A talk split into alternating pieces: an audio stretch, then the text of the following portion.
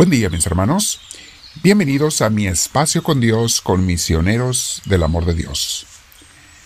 Le damos este tiempo a nuestro Señor. Te invito a que te sientes en un lugar con tu espalda recta, tu cuello y hombros relajados y vamos a dejar que Dios nos guíe, nos inspire en esta reflexión. Hoy vamos a meditar sobre un regalo grandísimo que Cristo nos dejó. No se quiso ir nada más y desaparecer y solamente quedarse espiritualmente, sino que entendiendo nuestras necesidades humanas, pues Dios nos creó, entendiéndolas nos dejó algo físico, varias cosas, por medio de las cuales podemos estar en unión, en comunión con Él. Te invito, mi hermana, mi hermano, a que nos sentemos una vez más derechos. Si puedes, cierra tus ojos, si tienes audífonos, úsalos y vamos a respirar profundo. Al respirar profundo, mi hermana y mi hermano, invita al Espíritu Santo a que venga. Pídele, Espíritu Santo, lléname de tu presencia. Te doy gracias de antemano porque sé que me escuchas y esta semana la quiero vivir completamente unido a ti. Quiero darte el honor que te mereces fincar tu reino como a ti te gusta, quiero cumplir con tu santa voluntad.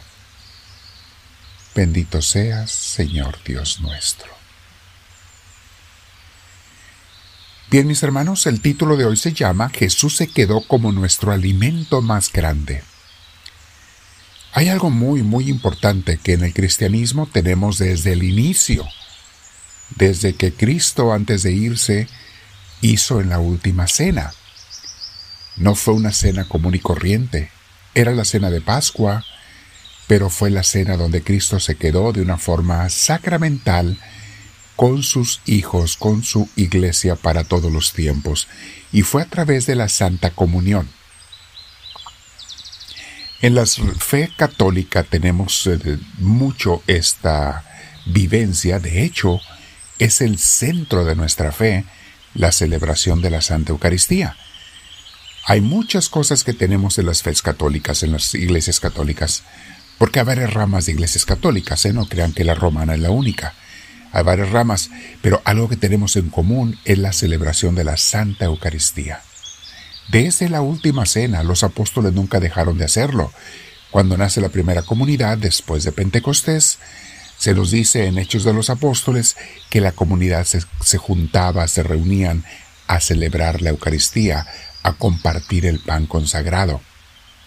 Era algo muy, muy hermoso que lo aprendieron bien de Jesús los apóstoles y bueno, lo heredaron a sus sucesores hasta los tiempos modernos y hasta que se acabe el mundo. El libro Imitación de Cristo nos habla de ello y hace referencia a varias citas bíblicas que Cristo menciona. Vamos a leer lo que dice en el libro cuarto, aunque es un solo libro, está dividido en varios, en varios sublibros y así le llama el libro cuarto, sobre el Santísimo Sacramento del altar. Exhortación devota para la Sagrada Comunión. Dice, Jesús nos dice, Vengan a mí todos los que tienen trabajos pesados y se sienten cargados, y yo los aliviaré, dice el Señor. Esto lo tenemos en Mateo 11:28. Jesús, desde que estaba en la tierra, se preocupa por nuestro bienestar. Se preocupa cuando estamos cansados, agobiados, extenuados, y Él nos quiere aliviar y fortalecer. Dice, vengan a mí. No dice yo iré a ustedes. Es muy interesante este detalle, mis hermanos. Dice, vengan a mí. Uno tiene que dar el primer paso. Uno tiene que buscar a Jesús. Uno tiene que desearlo, acercarse, para entonces sí ser sanado, fortalecido ayudado por Dios. No se te olvide eso, mi hermana, mi hermano. Tú tienes que buscar al Señor. Yo tengo que buscarlo todos nosotros. Luego el libro nos menciona otra cita bíblica de Juan 6. Dice Jesús también, el pan que yo les daré es mi carne para la vida del mundo. Y en otra parte nos dice Jesús, tomen y coman, este es mi cuerpo que será entregado por ustedes. Durante la última cena dijo esas palabras Jesús. sigan haciendo esto en memoria mía. Nunca dejen de celebrar la Santa Misa. Nunca dejen de celebrar la Santa Eucaristía. Y dijo también Jesús, el que come mi carne y bebe mi sangre, está en mí y yo en él. Las palabras que les he dicho son espíritu y vida. En aquel entonces, mis hermanos, eso está en Juan 6, la gente no lo entendió cuando Jesús enseñaba esto, pero en vez de preguntarle, en vez de aclararlo, en vez de tratar de entender, muchos optaron por dejar a Jesús retirarse, nunca lo volvieron a ver. Se fueron por no entender. Hoy me pregunto cuánta gente hoy en día se pierde de los más grandes regalos de Cristo por no entender. Y esto vale para muchos católicos, mis hermanos. Muchos católicos no entienden la grandeza de la Sagrada Comunión en la misa. ¿Qué es lo que Cristo nos da, lo que recibimos? Por eso tenemos que tener un corazón puro, ser personas activas en la iglesia, un corazón reconciliado con Dios para poder comulgar. No cualquiera puede comulgar. Aunque hayas hecho la primera comunión, si no acudes a misa todos los domingos, si no estás en persistencia y perseverancia con Dios, pues no podemos recibir al Señor hasta que corrijamos eso. Sigue diciendo el libro Imitación de Cristo. Me mandas que me llegue a ti, Señor, con gran confianza. Si quiero tener parte contigo y que reciba el manjar de la inmortalidad, si deseo alcanzar vida y gloria para siempre. Dices tú, Señor, en Mateo 11:28, vengan a mí todos ustedes que están cansados y agobiados, y yo les daré descanso. Esas palabras que he estado meditando hoy, cuán dulces y amables son a los oídos del pecador, por las cuales tú, Señor Dios mío, convidas al pobre y al mendigo a la comunión de tu santísimo cuerpo. Mas, ¿quién soy yo, Señor, para que presuma llegarme a ti. Veo que no cabes en los cielos, y tú dices, vengan a mí todos.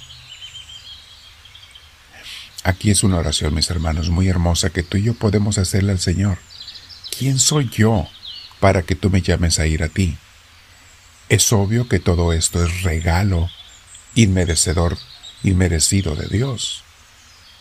Nadie lo merecemos y Dios como quiere nos da ese regalo de su presencia. Sigue diciendo imitación. Esto es una oración para que la hagas tú también tuya, mi hermana, mi hermano. ¿Qué quiere decir esta tan piadosa dignación y este tan amistoso convite? ¿Cómo osaré llegarme yo que no reconozco en mí cosa buena en que pueda confiar? ¿Cómo te hospedaré en mi habitación, yo que tantas veces ofendí tu benignísima presencia? Los ángeles y arcángeles tiemblan, los santos y justos temen, y tú dices, vengan a mí todos. Si tú, Señor, no dijeras esto, ¿quién lo creería? Y si tú no lo mandaras, ¿quién se atrevería a llegar a ti? El día de hoy, mis hermanos, el libro nos lleva a hacer una reflexión sobre nuestra pequeñez, sobre cómo no merecemos a Dios pero Cristo se quiere quedar con nosotros. Cristo te invita a comulgar. Si alguno de ustedes no ha hecho la primera comunión, mis hermanos, hablen con su sacerdote o su diácono en su iglesia y prepárense para recibirla. Y si alguno de ustedes la hizo, pero ha estado inactivo en la iglesia por mucho tiempo, ¿qué esperas para también ir a hablar con tus líderes espirituales para que recibas ese gran regalo cada domingo en la Santa Misa? Nunca te conformes con no recibir a Cristo en la Santa Eucaristía. Mi hermana, mi hermano, te invito para que te acerques. Jesús se quedó como nuestro alimento más grande, el más hermoso que podemos recibir. Pruébalo, mi hermana, mi hermano, para que veas, recibe a Cristo con fe y verás los regalos que Dios te da en la Santa Eucaristía. Quédate meditando con el Señor y dile, háblame Señor, que tu siervo te escucha.